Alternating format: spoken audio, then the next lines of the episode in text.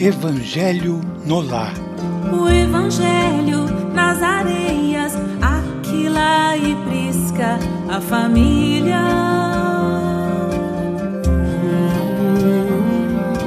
Na pureza de bondade, abrem suas portas ao errante.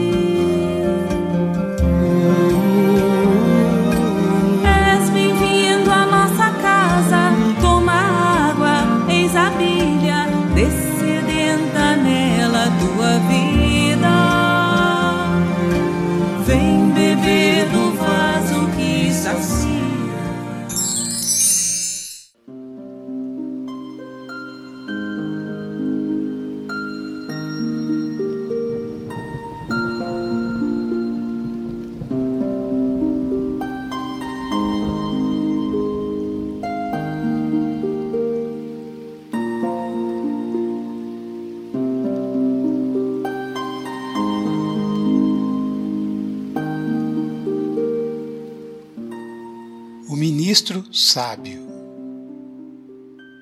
Mateus discorria, solene, sobre a missão dos que dirigem a massa popular, especificando deveres dos administradores e dificuldades dos servos. A conversação avançava, pela noite adentro, quando Jesus, notando que os aprendizes lhe esperavam a palavra amiga, narrou, sorridente. Um reino existia em cuja intimidade apareceu um grande partido de adversários do soberano que o governava. Pouco a pouco, o espírito de rebeldia cresceu em certas famílias revoltadas e, há breves semanas, toda uma província em desespero se ergueu contra o monarca, entravando-lhe as ações. Naturalmente preocupado, o rei convidou um hábil juiz para os encargos de primeiro-ministro do país, desejoso de apagar a discórdia. Mas o juiz começou a criar quantidade enorme de leis e documentos escritos que não chegaram a operar a mínima alteração. Desiludido, o imperante substituiu por um doutrinador famoso.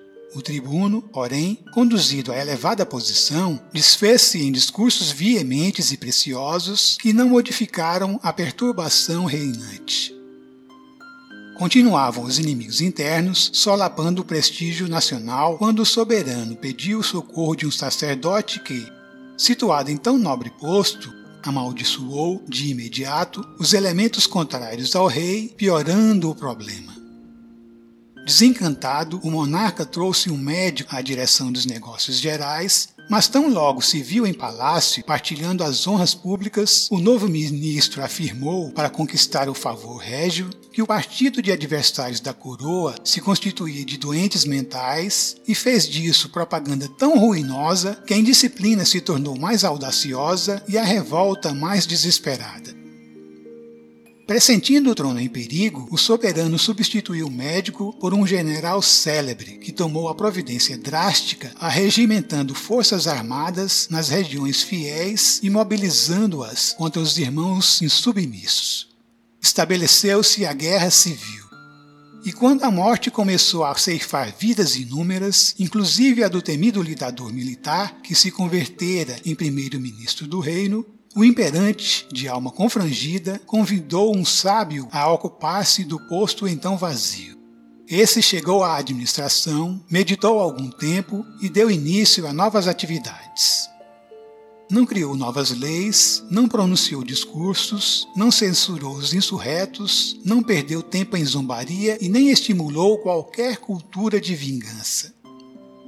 Dirigiu-se em pessoa à região conflagrada a fim de observar-lhe as necessidades. Reparou aí a existência de inúmeras criaturas sem teto, sem trabalho e sem instrução, e erigiu casas, criou oficinas, abriu estradas e improvisou escolas, incentivando o serviço e a educação, lutando com valioso espírito de entendimento e fraternidade contra a preguiça e a ignorância. Não transcorreu muito tempo e todas as discórdias do reino desapareceram, porque a ação concreta do bem eliminara toda a desconfiança, toda a dureza e indecisão dos espíritos enfermiços e inconformados. Mateus contemplava o Senhor embevecidamente, deliciando-se com as ideias de bondade salvadora que enunciara, e Jesus respondeu-lhe a atenção com luminoso sorriso, acrescentou para finalizar. O ódio pode atear muito incêndio de discórdia no mundo, mas nenhuma teoria de salvação será realmente valiosa sem o justo benefício aos espíritos que a maldade ou rebelião desequilibraram. Para que o bem possa reinar entre os homens, há de ser uma realidade positiva no campo do mal, tanto quanto a luz há de surgir pura e viva, a fim de expulsar as trevas.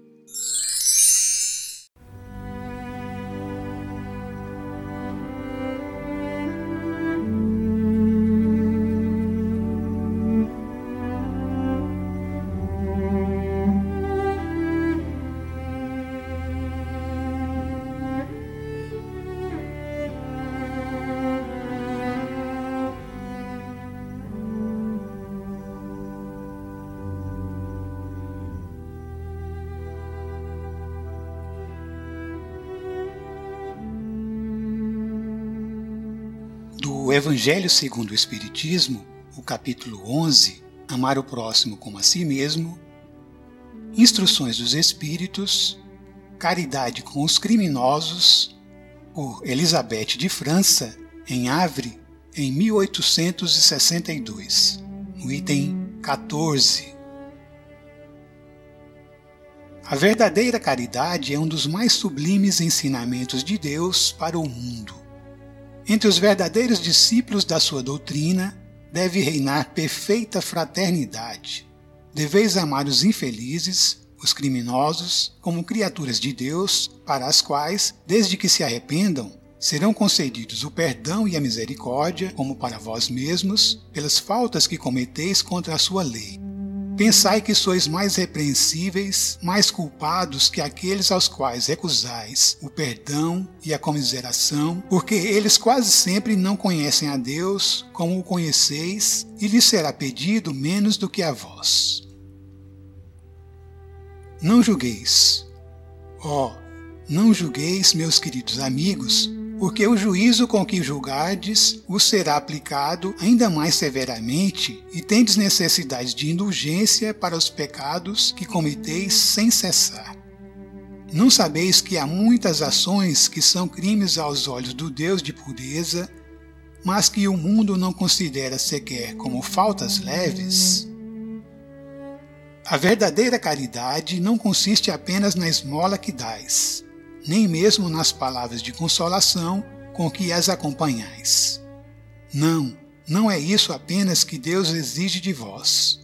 A caridade sublime, ensinada por Jesus, consiste também na benevolência constante e em todas as coisas para com o vosso próximo, Podeis também praticar esta sublime virtude para muitas criaturas que não necessitam de esmolas e que palavras de amor, de consolação e de encorajamento conduzirão ao Senhor. Aproxima-se os tempos, ainda uma vez vos digo, em que a grande fraternidade reinará sobre o globo. Será a lei de Cristo a que regerá os homens. Somente ela será freio e esperança e conduzirá as almas às moradas dos bem-aventurados. Amai-vos, pois, como os filhos de um mesmo Pai. Não façais diferenças entre vós e os infelizes, porque Deus deseja que todos sejam iguais. Não desprezeis a ninguém. Deus permite que os grandes criminosos estejam entre vós para vos servirem de ensinamento. Brevemente, quando os homens forem levados à prática das verdadeiras leis de Deus, esses ensinamentos não serão mais necessários, e todos os espíritos impuros serão dispersados pelos mundos inferiores de acordo com as suas tendências. Deveis a esses de que vos falo o socorro de vossas preces, eis a verdadeira caridade. Não deveis dizer de um criminoso, é um miserável, deve ser extirpado da terra. A morte que se lhe inflige é muito branda para uma criatura dessa espécie. Não, não é assim que deveis falar. Pensai no vosso modelo que é Jesus, Que diria ele se visse esse infeliz ao seu lado? Havia de lastimá-lo, considerá-lo como um doente muito necessitado e lhe estenderia a mão. Não podeis, na verdade, fazer o mesmo, mas pelo menos podeis orar por ele, dar-lhe assistência espiritual durante os instantes que ainda deve permanecer na terra. O arrependimento pode tocar-lhe o coração se orardes com fé.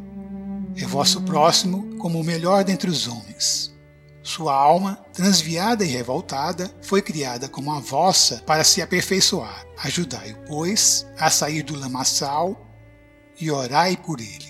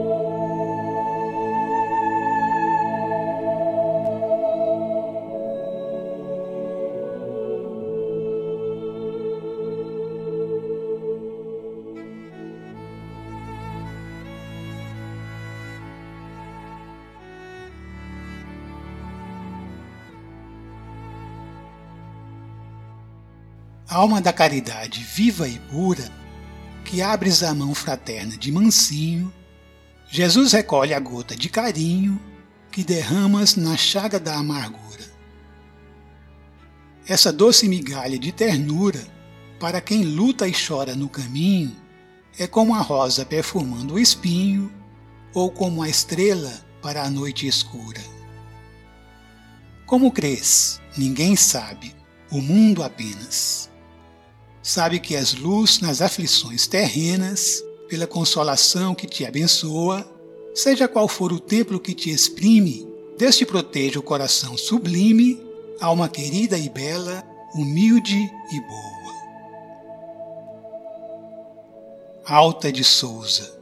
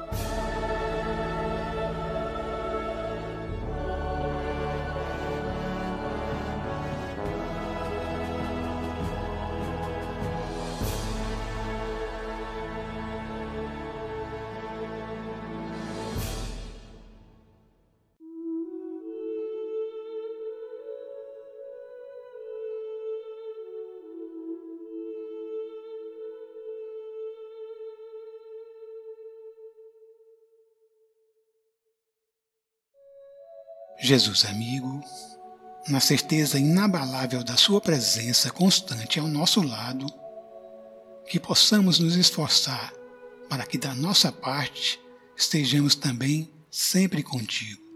Para tanto, que possamos elevar e manter elevado o nosso pensamento em direção às forças superiores da vida. E neste exato momento, irmanados em pensamento com os amigos espirituais que nos acolhem e envolvem, recebamos nesse copo d'água o alimento e o remédio necessários ao nosso reequilíbrio físico e espiritual. Pai nosso, nosso Pai que estás nos céus, santificado seja o vosso nome. Venha a nós o vosso reino de amor e de luz. Seja feita a vossa vontade soberana e justa, assim na terra, nossa escola, como em todo o universo infinito, nossa morada. A parte do pão que nos cabe a cada dia, dá-nos hoje. Não somente o pão material, necessário ao nosso equilíbrio e desenvolvimento físico, como também o pão do espírito, necessário ao nosso equilíbrio e desenvolvimento espiritual. Perdoa as nossas ofensas, os nossos erros, as nossas dívidas, assim como nos ensinas a perdoar os nossos ofensores, os que também erram, os nossos devedores.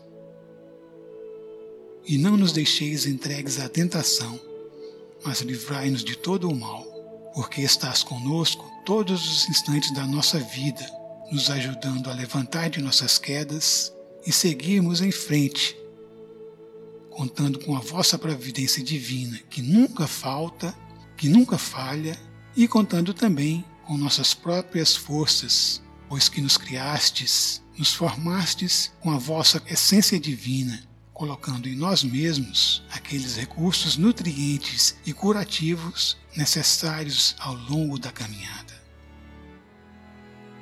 E de Deus, nosso Pai, é todo o universo infinito, obra de Suas mãos, que nos dá e mantém a vida. Que assim seja.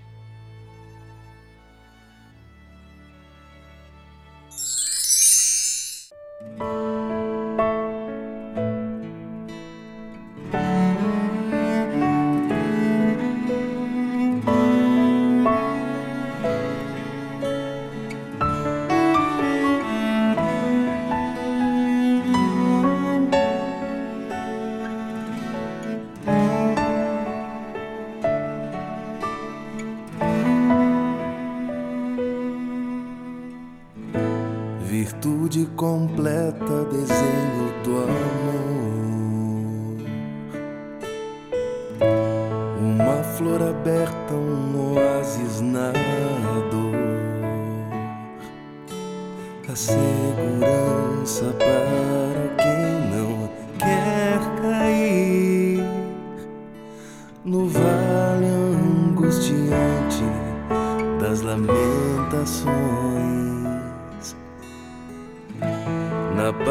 Paralisia convida a seguir.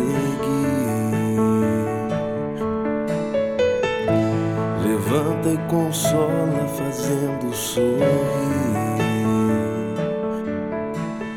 Traz a luz, cantando a canção.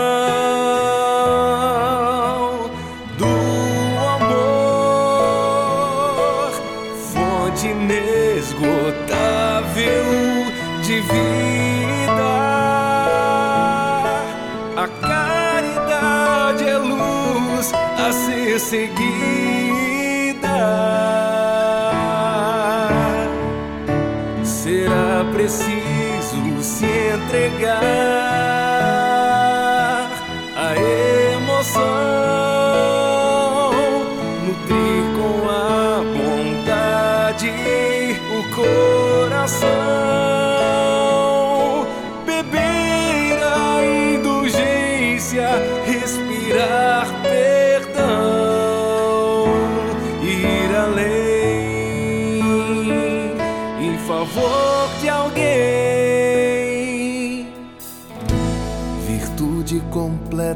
desenho do amor. Uma flor aberta, um oásis na dor. A segurança para quem não quer cair no vale angustiante das lamentações. Paralisia convida a seguir. Levanta e consola, fazendo sorrir.